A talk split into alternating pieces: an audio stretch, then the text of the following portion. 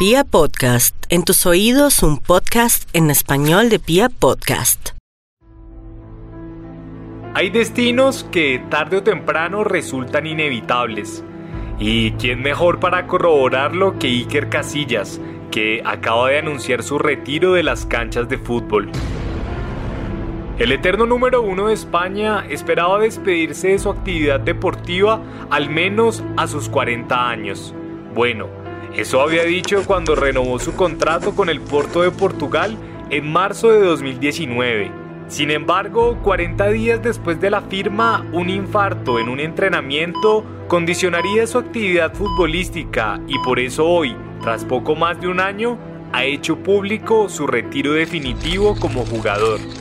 En su carta de despedida, Casillas no hizo alusión a aquel infarto que lo mantuvo todo este tiempo por fuera de su hábitat natural pero la incidencia de aquel infortunio evidentemente marcó su decisión. Por eso en el episodio de hoy, cuando el mundo se despide de Iker Casillas, recordamos a esos grandes futbolistas que sufrieron graves complicaciones de salud que los llevaron en algunos casos al retiro y en otros al irremediable destino de la muerte. Con ustedes, dejando la vida, bienvenidos. Porque los partidos de fútbol comienzan antes de los 90 minutos. Porque sabemos que es mucho más que un deporte. Y porque la pelota nunca se detiene. Aquí comienza detrás del balón.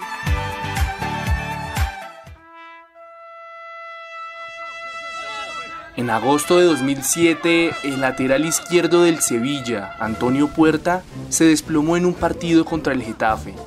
Pocos minutos después, logró recuperar la conciencia y llegó a hablar con el médico que lo asistía en ese momento. Sin embargo, a su llegada al vestuario sufrió otro desmayo. Inmediatamente fue trasladado a un centro médico, donde horas después terminaría falleciendo producto de las consecuencias de un infarto. Su muerte recordó la tragedia del también español Pedro Berrueso, que había fallecido en una cancha de fútbol 34 años atrás y con varias similitudes al caso de Antonio Puerta. Ambos eran jugadores del Sevilla. Ambos habían tenido varios desmayos previos y ambos estaban esperando un hijo al momento de su muerte.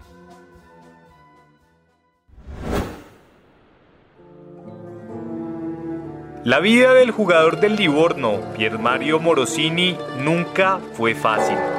Cuando tenía 15 años, su madre falleció. Cuando tenía 17, el turno fue para su padre y poco tiempo después moriría uno de sus hermanos. Desde entonces sería el encargado de sostener el hogar que compartía con su hermana mayor, quien posee una compleja discapacidad. En abril de 2012, a sus 25 años, en medio de un partido contra el Pescara, Morosini cayó fulminado sobre el césped. En el propio estadio recibiría un masaje cardíaco con un desfibrilador. Sin embargo, minutos después sería trasladado al hospital de la ciudad y fallecería tras cerca de una hora en cuidados intensivos. El Livorno retiró para siempre el dorsal 25 en su honor y su hermana ha sido apoyada financieramente por el exfutbolista y amigo de Pier Mario Antonio Di Natale. La participación de Camerún en la Copa Confederaciones de 2003 fue, sin lugar a dudas, histórica. Sin embargo, más allá del subcampeonato conseguido, el equipo de los Leones Indomables acaparó todas las miradas cuando su futbolista, Marc Vivian Foé, se desplomó en los últimos 20 minutos del partido de la semifinal contra la selección Colombia. Inmediatamente fue asistido y aunque se hizo todo por reanimarlo, fue falleció debido a un problema cardíaco. Años después, su compañero y amigo Eric Yemba Yemba contó la premonición que tuvieron las palabras pronunciadas por Foé antes del partido. Si alguien tiene que morir hoy, moriremos. No podemos perder este juego, porque le prometí a mi esposa y a mis hijos que llegaríamos a la final. Necesito ganar la Copa Confederación.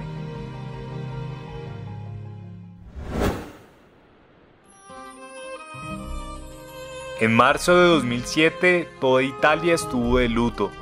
El entonces capitán de la Fiorentina e integrante recurrente de la selección italiana, Davide Astori, falleció en el hotel de concentración horas previas a un partido contra el Udinese.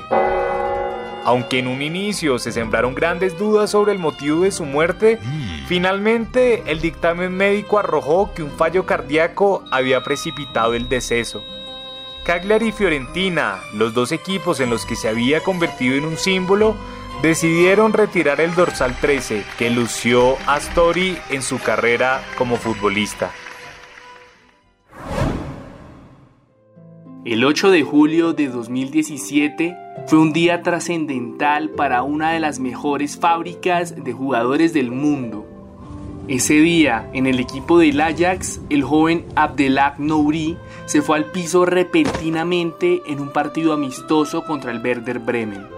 Días después, el club holandés informó que Nouri había sufrido un paro cardíaco y que lo había llevado a un estado de coma con daño cerebral grave y permanente. Nouri despertaría un año después y en este extraño 2020 se conoció que su estado de salud ha ido mejorando.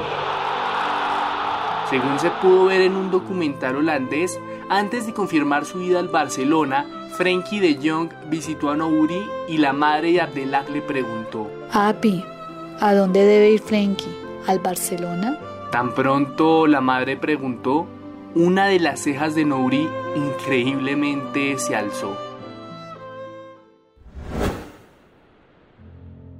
En la tarde del 24 de octubre de 2002, una fuerte tormenta se desató en el sur de Cali, en Colombia. Sobre las 4 y 30, con tan solo 10 minutos de iniciado el entrenamiento del Deportivo Cali, un rayo impactó en un poste cercano a la cancha. Por su descarga, varios futbolistas azucareros resultaron afectados. Ese mismo día, el jugador de la selección Colombia, Hernán Carepa Gaviria, fallecería a causa de los efectos del rayo y tres días después, el joven Giovanni Córdoba tendría el mismo final.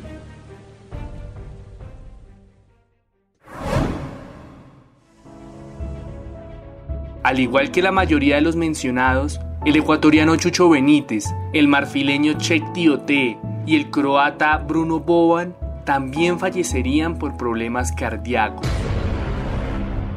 Definitivamente, esto no es una mera casualidad, pues el fútbol es igual de incierto que los latidos del corazón que, como bien dice Juan Villoro, cuentan el tiempo, pero no se miden a sí mismos. Los invitamos entonces a que nos sigan y nos cuenten en arroba balón detrás en Instagram y arroba balón raya al piso detrás en Twitter qué otro futbolista recuerdan que haya tenido que dejar su carrera por graves complicaciones de salud. En ocho días, un nuevo capítulo de Detrás del Balón. El trasfondo del fútbol en un solo podcast.